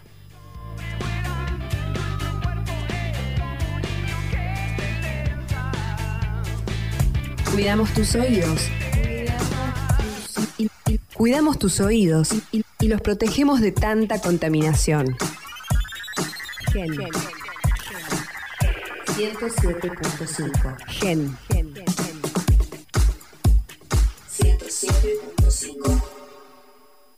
Obras en los barrios. El intendente Martín Yarlora supervisó los avances del colector cloacal de Barrio Inaudi. Esta importante obra evitará desbordes por sobrecarga y optimizará el servicio de cloacas a los vecinos del sector, mejorando su calidad de vida. Mejoran los barrios, progresa la ciudad. Córdoba Capital, Municipalidad de Córdoba. El agua no para. Crece, rompe, sigue, viaja, sube, baja, lleva, trae, se mueve y no para. Riega un campo, riega miles de campos, riega toda la provincia y no para. Lava los vegetales, hierve unos fideos, sirve unos mates y no para. Te lava la cara cuando te despertás y los dientes cuando te vas a dormir y no para. El agua va al cole con vos, a la fábrica con vos y al campo con vos y no para. El agua no para. Las obras para llevarla a cada rincón de la provincia tampoco. Como hicimos con el gas, la mega obra de los acueductos troncales llevará agua potable a todos los cordobeses. ¿Ves? Córdoba no para. Gobierno de la provincia de Córdoba. Córdoba Obras y Servicios te invita a que formes parte de la separación de residuos. Solo necesitas dos tachos. Separa los residuos secos y convertite en ecoaliado. Entre todos, vecinas y vecinos, seguimos construyendo una ciudad sostenible. Entra en www.cordobaobrasyservicios.gov.ar y consulta para más información. Municipalidad de Córdoba. Juntos tenemos futuro.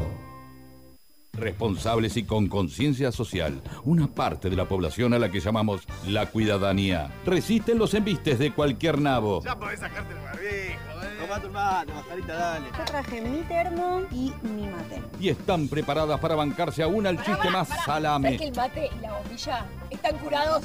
Pero no importa, señora cuidadana, no haga caso a la gilada y sea orgullosa miembro de esta comunidad. Practiquemos la cuidadanía, prevengamos la segunda ola de COVID. Argentina Unida. Argentina Presidencia. Existimos, existimos más allá del aire. Más allá del aire. Estamos en genfm.com.ar. Estamos con vos.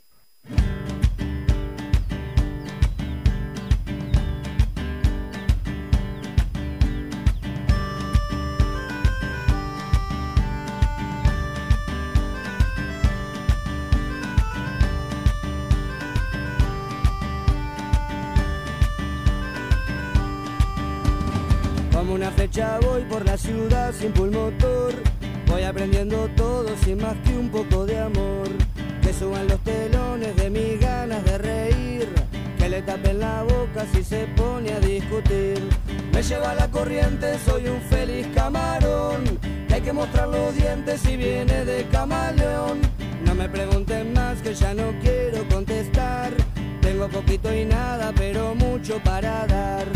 Llevo de todo bien, de todo así, de todo mal. Voy lleno de confianza y de respeto en los demás. Tengo una banda amiga que me aguanta el corazón.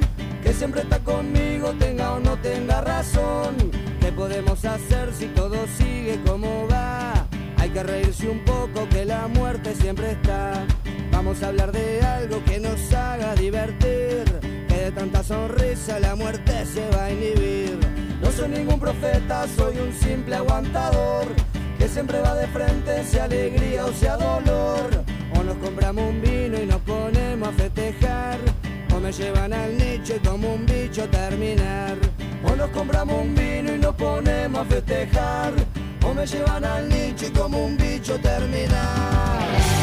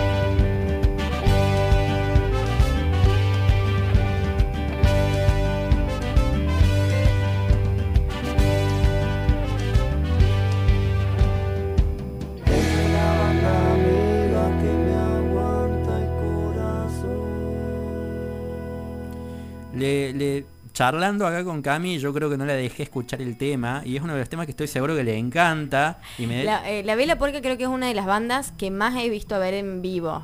Eh, sí, estoy segura, estoy segura. Desde que tengo 16 años, que es la banda que voy, sí o sí, como sea. No, no, no hay problema, digamos, yo voy a ver La Vela Puerca. Si escucharon, la duda fue un microsegundo, ¿no? Fue como, creo que fue, sí, sí, sí, definitivamente es la banda que más... Y aparte soy de las que coleccionan entradas y todo eso, y, y estoy segura que si me puedo contar, mucho. He visto La Vela Puerca mucho, mucho. Me, me deben un recital en pandemia, La Sí, Vela Puerca. Creo sí. que es una de las pocas bandas que no vino directamente. No vino. La Vela venir, Puerca no, después tampoco vino No Te Va a Gustar. No. Eh, sí, y bueno, ahora que está medio complicado, no creo que vengan, pero ay, los uruguayos están complicados también con el COVID. Pero bueno, eh, me, sí, La Vela Puerca es, es, es mi banda de adolescencia, sin dudas. ¿Por qué pensás que a la banda uruguaya, a las músicos uruguayos, a las bandas uruguayas en plural les va tan bien en Argentina? ¿Qué es lo que pasa que conectamos? ¿Será que acá ya no hay ideas o que las ideas ya no conectamos? ¿Qué- qué- Em, qué yo creo que que los uruguayos en sí tienen algo muy lindo, que es la, trans- la transparencia. Ellos tienen, son muy transparentes. Tuve la, posibilidad de ir a Uruguay el año pasado de vacaciones con mis amigas y dije, lo que escucho yo en las canciones de los uruguayos, lo veo en el país. ¿Me entendés? Esa transparencia, esa amabilidad, eso de, de- de amigo, de hermano, lo, lo transmiten en sus canciones también. Y creo que por eso también pegan acá en Argentina. Y aparte porque somos países como muy amigos, ¿me entendés? Es como que Sí. yo no creo que haya una bronca entre argentinos o uruguayos como por ejemplo ahí con Chile, viste que hay mucha rivalidad de eso, boluda, pienso yo. Pero viste que hay esa rivalidad. En cambio, Uruguay es como, está todo bien, está todo perfecto, somos todos amigos. Hace poco lo veía a Emiliano Branchiari en una entrevista. Ah, yo lo amo, soy semanas. fanática, Sí. o sea, yo creo que sí, me caso con él directamente, dejo la joda por él. No sé si fanático, no sé si fanático de Emi, pero sí, digamos, bueno, eh, también lo, lo he podido conocer personalmente, una calidad es tremenda y, y bueno, y soy una persona que así como vos fuiste a ver eh, a ver la vela un montón de veces, yo creo que si me pongo abro, yo tengo una cajita con todas las entradas, obviamente, la abro y el 90% son los últimos 10 años de No Te Va a Gustar. Acá en San Francisco, en, en- en cualquier parte de, de Córdoba, Ah, ¿sí? ¿no? Villa María, Mina Clavero, a Vélez en Buenos Aires, el- al Teatro Gran Rex, ahora cuando vino con otras canciones. Ah, o sea, fanático. Tocaron justo mi cumpleaños, 27 de junio. Tocaban. Yo me enteré dos meses antes y dije, ya fue. que Alto regalo de con todo". cumple. Fui, la compré. Mati, feliz cumpleaños, ¿dónde estás? ¿Qué sé yo? No, estoy en Buenos Aires. So- voy ahora ¿fuiste en otro". solo? Fui solo. Amo, Amo ir a recital. solo. Sí, yo también. Recital sola. Sí. No sé si ahora con esta nueva modalidad, sentada ahí sola, no sé si tanto, pero sí me gusta mucho ir a, a Me fui a ver a. Coldplay solo. O sea, imagínate Bueno, que- yo también. ¿Sí? Mira. Sí, viajé a ver La Renga a Huracán, Sí, sola también. sí. Eso estuvo buena. Tiene, es una experiencia. Es una ex- una bueno, yo via- viajo Viajar sola también. sí, totalmente. sí. Es algo que, que tenés que hacer una vez Sí, en tu vida. sí, sí, te encontrás de una forma distinta, no dependes también de otro, no, bueno, vamos acá, vamos allá, pero no desde desde un punto de vista odioso, sino desde un punto de vista de poder escucharse y tener, digamos, el tiempo para hacer lo que vos quieras. Pero así sea quedarte durmiendo en un hostel, ¿no? O sea, no es que vos decís, no, porque el otro se queda. No, no, No, no, no, tomarte no. el tiempo de hacer lo que realmente vos tengas ganas y tu cuerpo te diga, Tal digamos. cual. Y, y ir un recital solo también tiene esa magia. Te ayuda a conectar con otras cosas. Sí, aparte creo que también prestas más atención, ¿viste? conectas más con la banda. Tiene, tiene mucho que ver. Estás más atento al entorno, diría. Totalmente. Sí. totalmente. Definitivamente, esta es otra de las bandas que escuchamos. De fondo van sonando un montón de bandas uruguayas que eh, han agigantado este país, han agigantado la cultura de este país. Una- un país con una cultura muy grande que ya venía desde antes, que ya, bueno, viene con Jaime, viene con Jorge Drexler, viene con un montón de cantautores, pero la música nacional, la música más eléctrica, digamos, eh, la aportan estas grandes bandas. Hay un show de No Te Va a Gustar en el año 2009, 2008, si no me equivoco, 2009, perdón, Luna Park, está en YouTube, búsquenlo. En un momento, una banda, digamos, que hacía su primer Luna Park y que en el medio dice, bueno, tal banda toca en tal teatrito, tal banda, La Vela Puerca toca en el Teatro de Flores, tal banda toca el Cuarteto de Nos, y, y pensás, decís, uy, mirá en los lugares chiquitos que tocaban, y ahora están todos en la misma liga de alguna forma. El Cuarteto de Nos es otra de esas grandes bandas que han conquistado y que han llegado a un trabajo en el sonido muy particular y un estilo muy propio. No sé Yo- si... sí, tuve la oportunidad de verlos en vivo y lo que tiene el Cuarteto de Nos me parece que es una banda que lleva mucho adolescente. Sí, Igual que La Vela Puerca. La Vela Puerca me parece que es una banda que vos cuando empezás con esta movida del rock, con esta movida de la música, de gustarte, es una de las primeras bandas que escuchás. Es como que veo que, eh, y me, me llena de orgullo ir a recitales y ver a los pibitos ahí como solos, o por ahí con un padre, con un tío que le hace la onda. Es como que creo que son bandas que, que llevan muchos adolescentes y por eso también están tan vigentes, ¿me entendés? Porque los adolescentes es cuando vos más fanáticos sos, ¿viste? Cuando vos sos adolescente tenés la bandera puesta y, y sos remil fanático. Sí. Entonces por eso también creo que están muy vigentes porque se renueva todo el tiempo el público y, y, bueno, quedamos los viejos fanáticos también, pero se renueva todo el tiempo el público de, de estos adolescentes que, que llevan el fanatismo muy en la piel. Y que ubicarlos, digamos, en un venue, digamos, o en un estadio, en el campo, ellos cada vez van más adelante y nosotros cada vez vamos Cada más, vez más atrás. atrás, sí, ¿no? sí, totalmente, Estamos mirando más de totalmente. atrás, el costadito, no, hasta ahí nomás, no.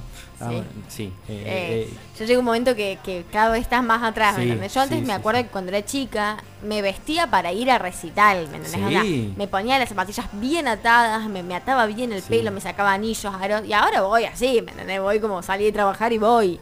Entonces, y ahí te demuestra que ya estamos grandes. me hiciste acordar a la euforia del año 2012, más o menos, tocaba No Te Va a Gustar en, en- en la cancha auxiliar del Kempes. Sí, y me acuerdo. El calor del pleno invierno presentaba el Mati de también, ¿no? Muy bebé, muy pibito, 21, 22, no me acuerdo cuánto tenía, pero me fui ahí adelante, en el medio del pogo, las zapatillas, todo, filmar, bien, bien fan, ¿no? Bien fan.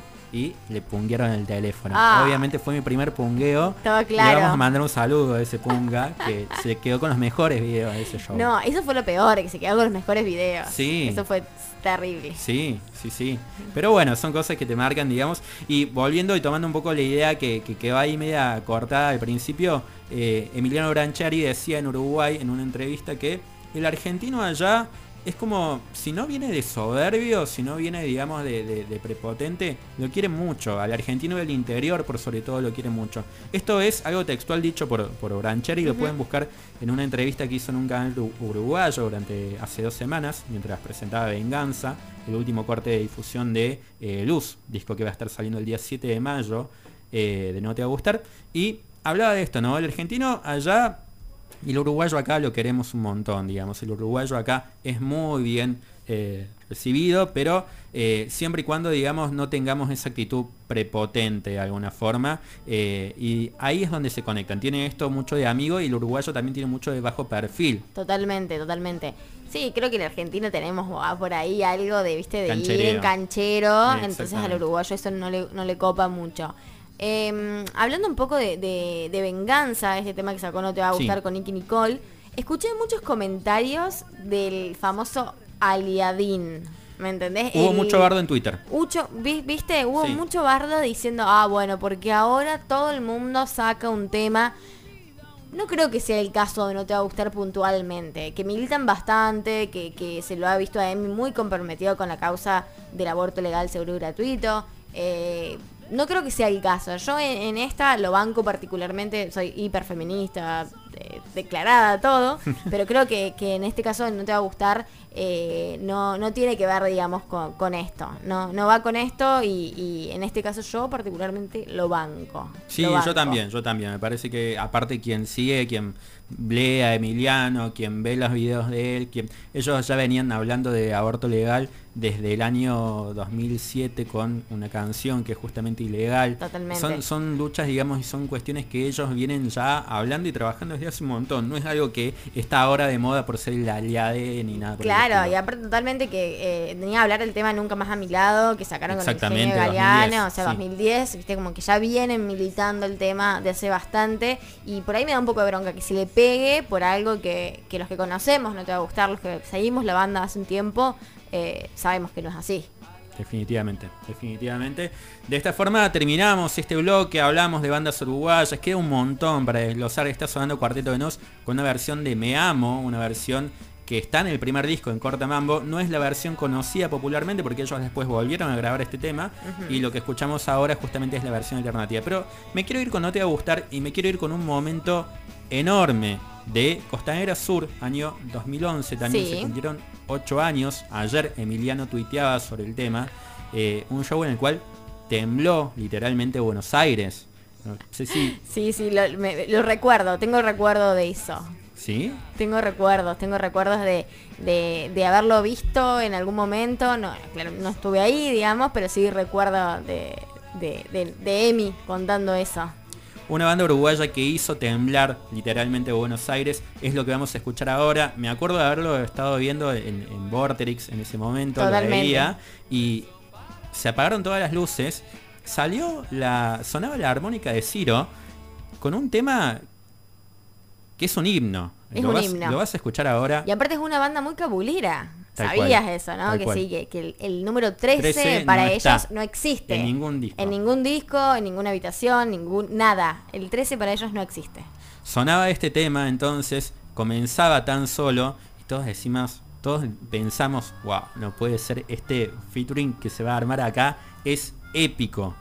De esta forma entonces introducía tan solo y luego enganchaba con un himno de no te va a gustar. Tan lejos. Es lo que vamos a escuchar ahora en Pésimo Servicio, mientras de a poquito nos vamos despidiendo y nos preparamos para el final con el gran bloque de Psycho con vinilos y vamos a hablar un poquito de B-Sides y de grandes canciones, ya no tanto en español, sino ya hablamos un poquito más en inglés, como siempre.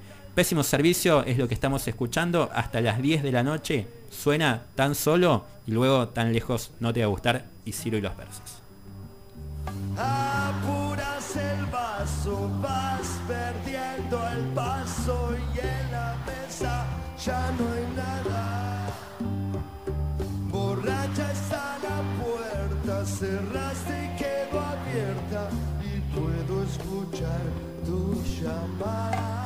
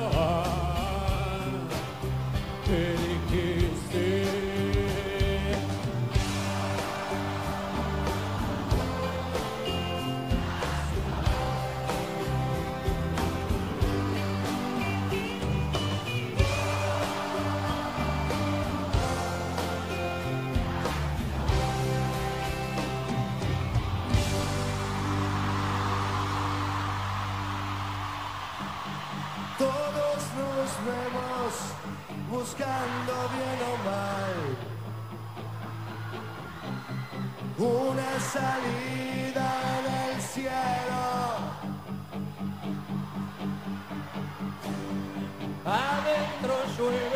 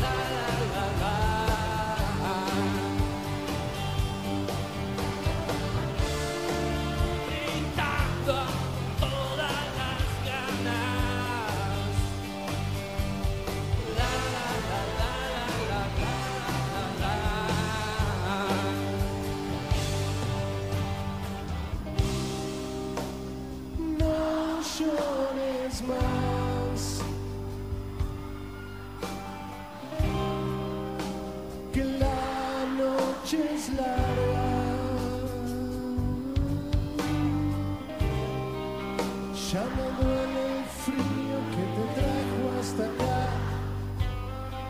Ya no existe acá. No existe ese frío que te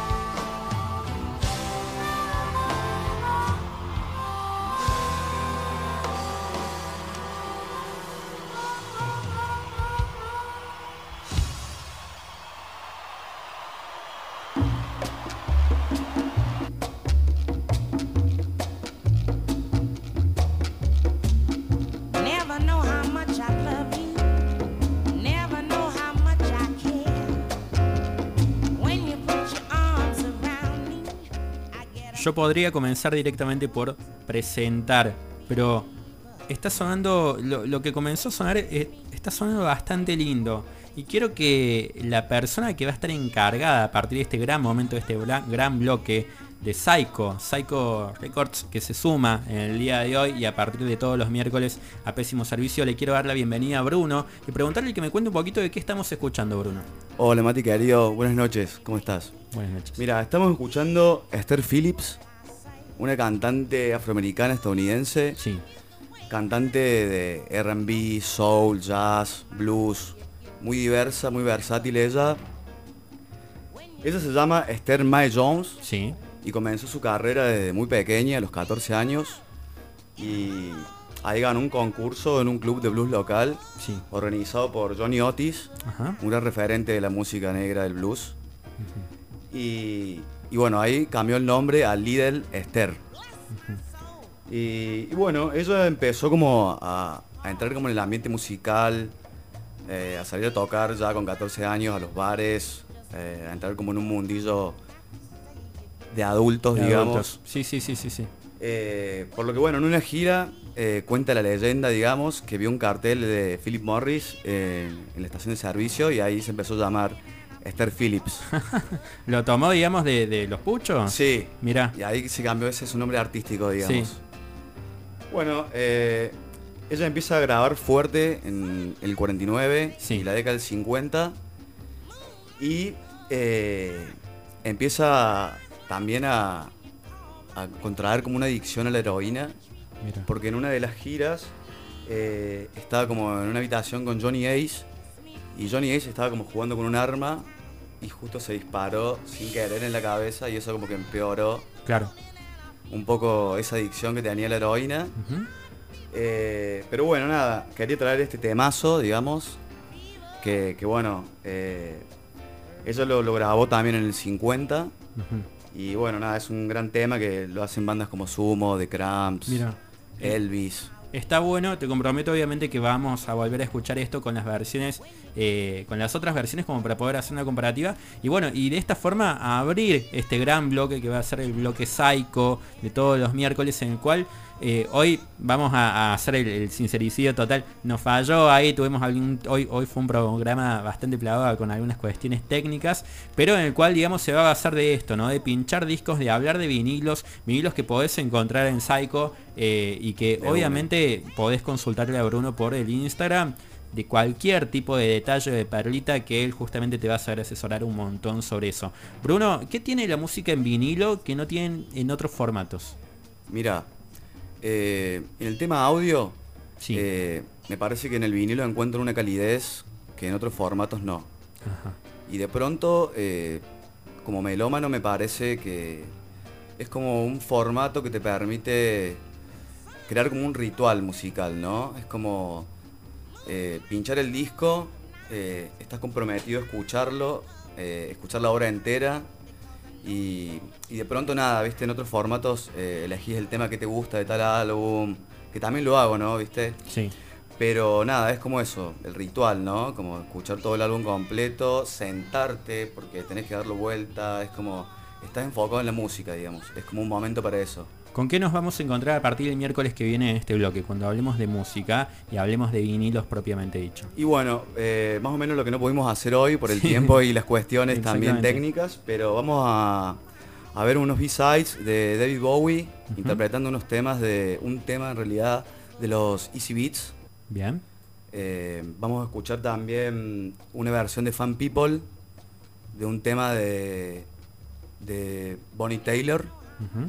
Y, bueno, vamos a ver qué más traemos. Bien, genial. Vamos a hacer una especie de jam ahí con, con un montón de canciones en las cuales vamos a poder afinar los oídos y escuchar esta alta fidelidad, esta alta, esta, sí, alta fidelidad, esta exquisitez, digamos, que solamente te la propone el sonido en vinilo y que como muy bien decía, lo podés encontrar en Psycho. Entra al Instagram de Psycho, contame cómo es el Instagram de Psycho, Bruno. Psycho Records, arroba. Psycho Records. Te escriben directamente ahí, cualquier consulta, cualquier duda que tengan, le van a poder plantear directamente ahí en cuanto a De música, una, ¿no? hablamos ahí de discos. Hablan de música, genial, buenísimo. Bruno, agradecerte por este corto de tiempo, lo vamos a hacer mucho más ampliado a partir del miércoles que viene. Préndanse al bloque Psycho que va a estar fabuloso. Y de esta forma, con esta canción que me gusta, como está sonando, así que la vamos a dejar hasta el final, nos empezamos a despedir de este gran programa de Pésimo Servicio que fue con de todo, la verdad no, no estaría para estar media hora más y hablar un poquito más de vinilos y hablar un poquito más de todo y sobre todo quedarme charlando con Cami, pero eh, la verdad que lo hemos disfrutado un montón. Cami, Gracias. Me encantó, la verdad, increíble. la hemos pasado Me gusta mucho lo que estoy escuchando. La verdad que no lo conocía, así que me encanta. Gran hallazgo que acabo de hacer. Em, acá me encanta. son canciones para yasamear también, ¿no? Sí, para tenerlas en vinilo, totalmente. pero para yasamear también. Totalmente. Sí, definitivamente. Bueno, Cami, gracias por haberte sumado. No, Obviamente también hablar de, de la generosidad que, que hablamos con Fernando. También, digamos, hablar de la generosidad de Cami, que si bien le dije, como dije al comienzo, che, ¿te sumás? Sí, de una. No sé cómo, no sé cuándo, pero me sumo. Y lo que necesites, cuando quieras, también acá estaré. En el Instagram ella decía, no sé si lo, ya me olvidé cómo se hacía, no sé cómo se hace. La verdad que claramente me parece que la gente saque sus propias conclusiones, ¿no? Esto ha sido excelente, lo hemos pasado genial. Así que sí, obviamente volver a hacerte Se la, repite. la invitación y cuando quieras, las puertas abiertas de, de Pésimo Servicio. Gracias. Señoras y señores, hemos pasado un gran programa, se fue volando Pésimo Servicio con de todo, como decíamos. Nos vamos a volver a escuchar el día, el día miércoles me escuchan acá, lo siguen por el Instagram de, Pésimo Servicio, lo siguen también en el Spotify que pronto va a estar subida la entrevista a Fernalé. Agradecerle por sobre todo también a Bruno que se vino con todo el equipamiento y que a partir del día miércoles que viene lo vamos a estar disfrutando en la alta fidelidad de Psycho. Gracias a todos, esto ha sido Pésimo Servicio, nos volvemos a encontrar el miércoles que viene. Adiós.